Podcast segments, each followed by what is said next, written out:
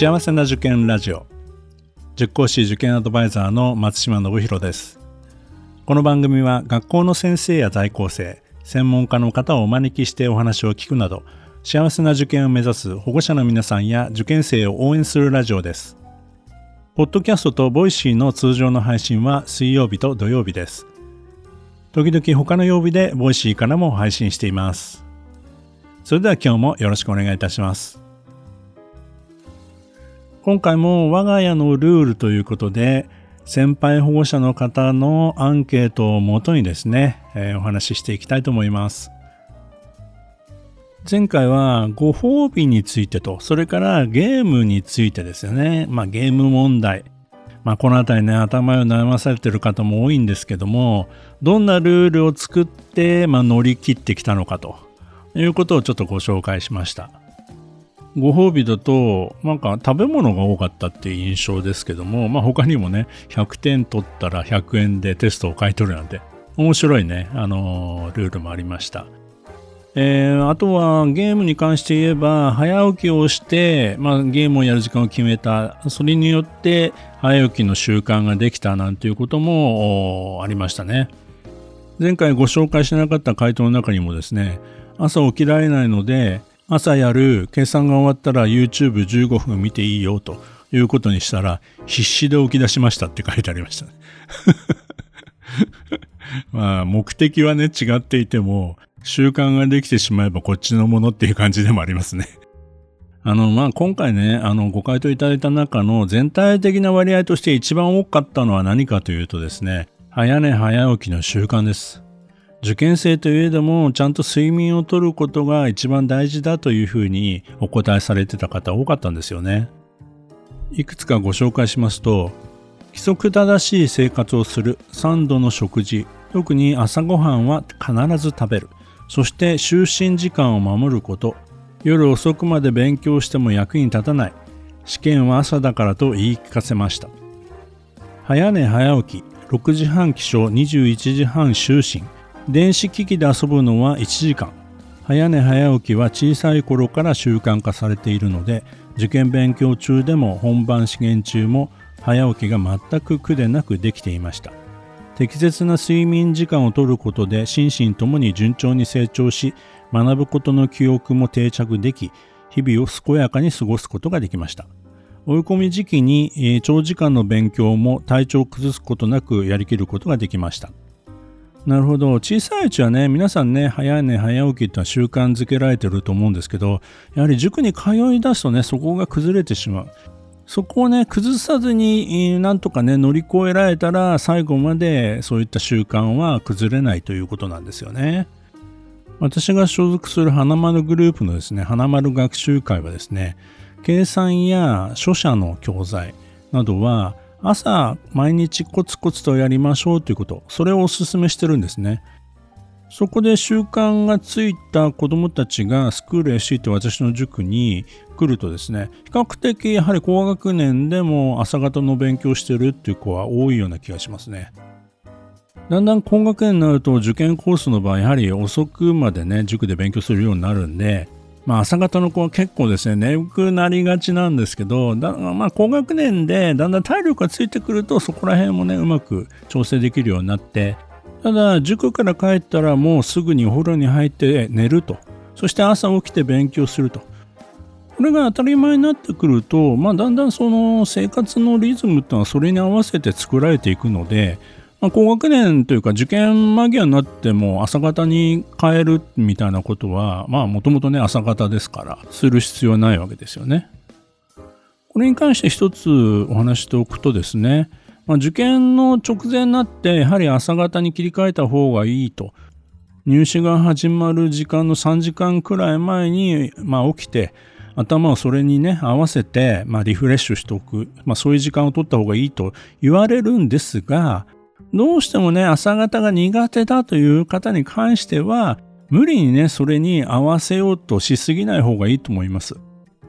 もしも朝方に切り替えるんであれば、夏季講習前後の時期、えー、まだね、あのー、朝早く起きても明るい時期ですね。まあ、こういう時期に切り替える。で、夏講習朝からやるっていう塾もありますから、こういうところでもう1ヶ月かけて習慣づけてしまうかあるいは入試23週間前で少しずつ早く寝て早く起きるというふうに切り替えていくか。秋くらいのちょうど追い込みの時期にですねそういうことをすると、まあ、大きな生活習慣の変更になるのでちょっとね本当に集中して勉強できるまでに時間がかかるかもしれないのでまあ中途半端な時期にはしない方がいいかなっていうのが私の考え方です。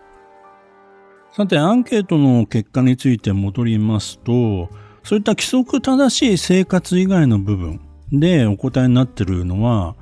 えー、しつけの部分についてね、ルールを決めていたというご家庭も結構ありましたね。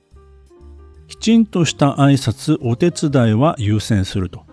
どんなに忙しくても家の手伝いは一つはする。幼児期から順にトイレ掃除、風呂洗い、各自の部屋の清掃、食器洗い、ご飯炊き、片付け洗い、調理を中学年までにお手伝いではなく家族の一員としての仕事として担当させました。高学年までには一人暮らしができる程度になれるように訓練しましたと。ご褒美というよりはこれを最低限こなすことが月のお小遣いを受け取るための条件、絶対条件としましたと。おおなるほどね。まあ、この辺ね、本当に生活を一緒に共にする家族、仲間なんだということをね、ちゃんと子供のうちからね、教えていくということも大切ですよね。1年生に上がる前に和室でお互い正座をして儀式っぽくランドセル、自宅の鍵を渡した。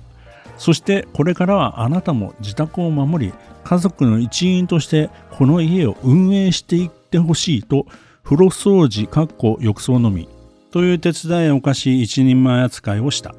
かっこ手伝いは子供でも無理なくできる範囲にとどめ進級ごとに見直したというまあこういったご家庭もありました。他では親子関係で気をつけていたことっていうのも結構ご回答いただきましたね。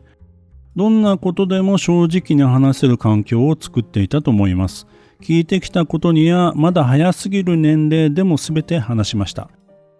なので話してきた内容は否定せず聞き受け入れましたと。落ち着いてから再度話して一緒に考えるようにもしていました。なるほど。他では時々子供たち兄弟と個別デートをする時間を作っています。そういう時に普段言えない本音が出てくるので、えー、これからも続けていく予定です、えー、他には母のルーティンとなりますが塾から帰った日は寝る前に足を揉んであげたりねぎらいの言葉をかけていました。過保護とも思いましたが小学生ながら座れない電車で重い荷物を持って22時過ぎに帰ってくる子供に私ができることは応援することだけでした。えー、いつでも両手を広げてハグ。まあ、この一言。それから寝る前や喧嘩した後は必ずギュッとする。うん、なるほどね。えー、塾のお弁当に味噌汁をつけること。私も何かを続けたり頑張りたかったからっていうね。うーん、お母さんたち頑張ってますね。あとは自己肯定感を高める。どんな小さいことでも褒める。すごいね。ここ良かったね。えー、些細なことも褒め殺し。得意科目をめちゃくちゃ褒める。なんていうふうに、まあ褒めることをね、すごく意識されていたっていうご家庭もありますね。ご両親での役割分担としては、父親の帰りの塾のお迎えや先生への相談事をお願いし、受験に対して関わりを持つことで家族の受験への理解が深まったとこういうふうに、まあ、お父様にね、うまくこう、受験に関わっていただくっていうことを意識されてたっていう、これお母様からの多分、えー、回答だと思いますけども、えー、他にも、父親が文部科学省管轄、えー、母親が厚生労働省管轄でサポートと。パパがあ毎晩勉強しろとうるさいけど、ママはポテトチップスを買い置きしたり、ご褒美を少し、夫婦で叱らない。うん、まあこういったね、役割分担をしっかりしておくっていうことは本当に大事なことですよね。まあ、あとはね、自分でルールは決めた方がいいというか、子供には自分でルールを決めさせましたとか、えー、食事の後片付けや過去問コピーなどもやる主体は自分で難しい時に親が支援するスタンスをとっていましたと。えー、自立心が育まれていたような気がしますというようなね、そういったお答えもありました。まあ、他にもホワイトボードで、まあ、しっかりとね、えー、見える化しておく、週間予定を見える化しておくとかですね、えー、まあ、 to do リストを作成して進捗を管理したとか、あと、日めくりカレンダーを、まあ、お母さんが作ってですね、えー、毎日毎日一言記入していたっていうようなご回答もありました。計画通りにできてるとかですね、土日は有効に学校の授業は手を抜くな とかね、あの、えー、模試の日にはケアレスミスに注意とか、えー、修学旅行日を思いっきり楽しもう。たまには友達と遊ぼう。なるほど。こういったのが日めくりカレンダーに書かれてるんですね。えー、でもいいじゃないですかね。なんかね、えー、たまにね、くすっと笑えるようなことを書いてあげたいとかね。そういったことでの親子のコミュニケーションがね、まあ円滑に進むんだら、これも一つのアイデアですよね。今回のようにね、先輩の保護者の方のね、こういった回答、非常にね、参考になると思います。でもまあ、最終的にはね、ご家庭でそれぞれみんなで話し合ってね、えー、決めていただくのが良いかなと思うんですよね。20年ぐらい経った後にですね、子供と話してると、我が家のこんなルールあったよね、今考えると変だよね、みたいなことだって あるかもしれませんけど、でもね、それはそれでいい思い出になると思いますんでね、まだこれからルールを作ろうかなというご家庭にとってはですね、今回の内容が参考になればというふうに思います。